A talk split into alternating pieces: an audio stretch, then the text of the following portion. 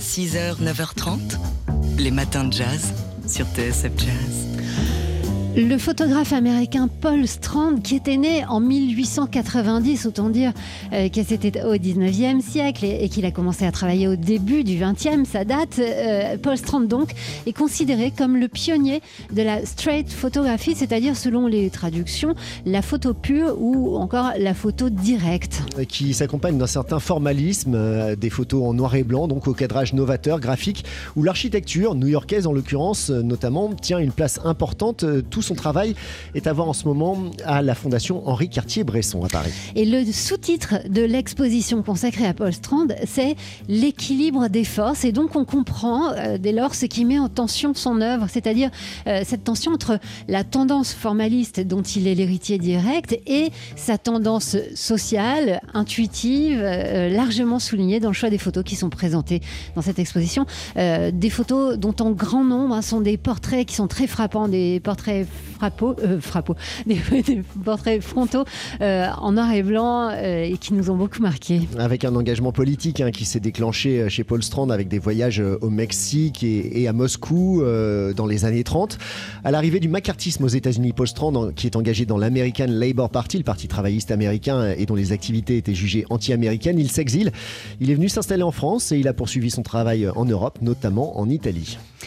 Euh, l'exposition euh, qui, présente près de 120 tirages est présentée donc jusqu'au 23 avril à Paris. C'est euh, dans la très belle fondation Henri Cartier-Bresson. Paul Strand ou l'équilibre des forces, c'est son titre. Les matins de jazz. Alors vous avez peut-être euh, entendu déjà dans Daily Express euh, cette euh, rubrique qui est irrégulière, hein, ça dépend des invités, qui s'intitule Friture sur la ligne. Le principe est simple, nous avons un ou une invitée dans le Daily Express de Jean-Charles Doucan entre midi et 2 heures. Et cette invitée, elle vous fascine, elle vous pose question, elle vous interroge. Eh bien, vous, vous pouvez lui poser directement vos questions pour avoir bah, les éclaircissements et sur, sur tout ce que vous voulez savoir sur, sur cet artiste. Alors, euh, si on vous propose cette rubrique-là, si on vous en parle aujourd'hui, c'est parce que celle qui va venir dans notre studio cet après-midi, mais euh, vous l'entendrez plus tard, vous l'entendrez au moment où son album sortira, c'est elle.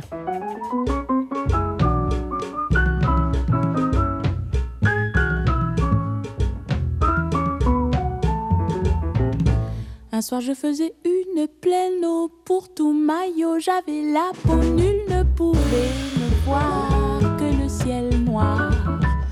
La lune soudain vint s'exhiber, j'allais lui dire ta bouche bébé quand j'entendis près de moi un cri d'émoi.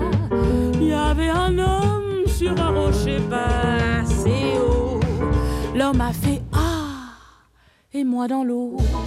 Et nous, on a fait Oh avec la merveilleuse Cécile McLaurin-Salvant. Vous l'avez peut-être reconnue, même si vous ne connaissez pas encore ce morceau, parce que c'est un extrait de son prochain album, celui qu'elle a présenté hier soir sur la scène du New Morning. Il s'intitule Mélusine. Euh, et si on, vous en parle, c'est parce qu'on sait que vous aimez beaucoup Cécile McLaurin-Salvant. Vous êtes euh, euh, nombreux à nous écrire que vous l'aimez et que vous avez, voilà, vous avez envie d'en savoir davantage sur elle. Donc l'occasion rêvée est là. C'est aujourd'hui que vous pouvez lui poser des questions. Vous avez jusqu'à 16h euh, pour appeler le standard au 01 53 33 22 80, le standard de TSF Jazz. Et peut-être que votre question sera retenue pour la poser directement donc à Cécile McLaurin-Salvant.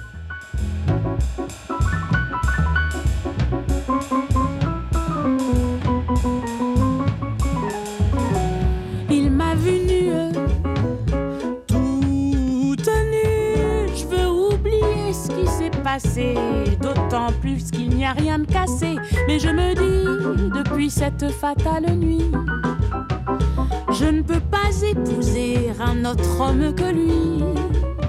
Il m'a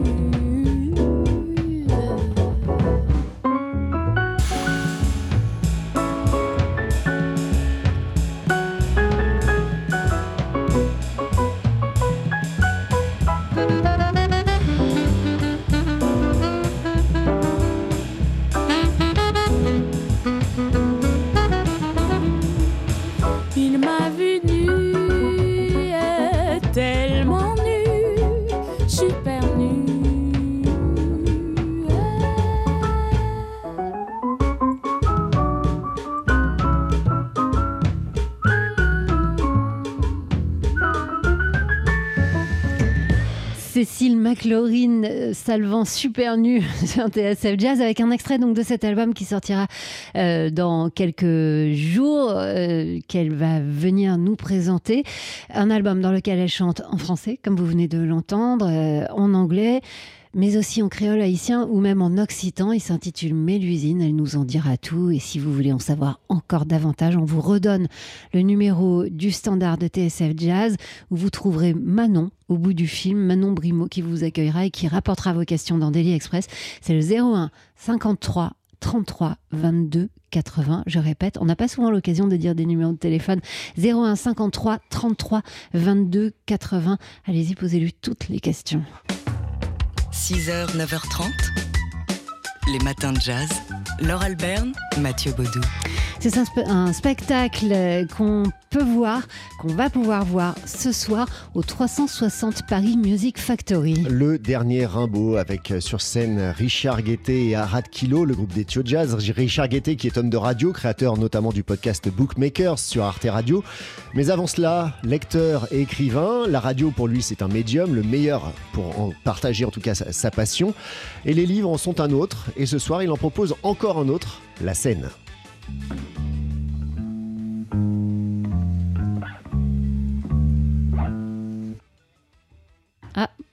On a failli l'entendre. Attendez, on va l'entendre. Il finira mal. En tout cas, rien de banal ne germe dans cette tête. Ce sera le génie du mal ou le génie du bien, prophétisait l'un de ses professeurs l'année de ses 12 ans. Trois ans plus tard, premier poème publié. Il fugue. Ce soir donc au 360 euh, Paris Music Factory, c'est sa passion pour Arthur Rimbaud que Richard Guettet va partager, passion qu'il a déjà explorée d'ailleurs dans son ouvrage Rimbaud Warrior. Euh, donc, euh, à voir avec le, le groupe des Tio Jazz à Ra- à Radkilo, hein, qu'on a entendu ici, euh, ça, ça promet euh, une, une ambiance euh, enveloppante. Euh, Richard Guettet.